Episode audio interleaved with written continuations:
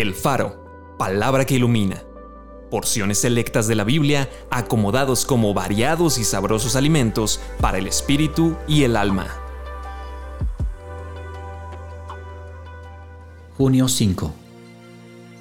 Cuando hayan hecho todo lo que les ha sido ordenado, digan, siervos inútiles somos. ¿Dónde pues está la jactancia? Queda excluida. ¿Por cuál ley? ¿Por la de las obras? No sino por la ley de la fe. ¿Qué tienes que no hayas recibido? Y si lo recibiste, ¿por qué te glorías como si no lo hubieras recibido? Por gracia son salvos por medio de la fe.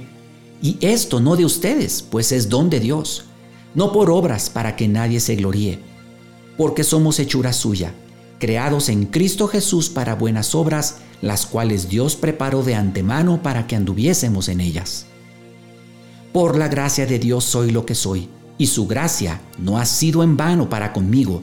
Antes he trabajado más que todos ellos, pero no yo, sino la gracia de Dios conmigo. Porque de Él, y por Él, y para Él son todas las cosas, pues todo es tuyo, y de lo recibido de tu mano te damos. No entres en juicio con tu siervo, porque no se justificará delante de ti ningún ser humano Acompáñame a orar. Señor, entiendo por tu palabra que tú me creaste con un diseño divino para hacer tu voluntad, para buenas obras. No me creaste para otras cosas. No me creaste para el pecado. No me creaste para vivir una vida apartada de ti.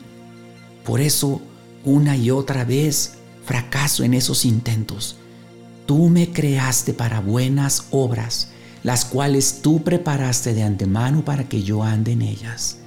Ayúdame, Señor, ayúdame a caminar en esa senda de buenas obras, en ese camino que tú has preparado.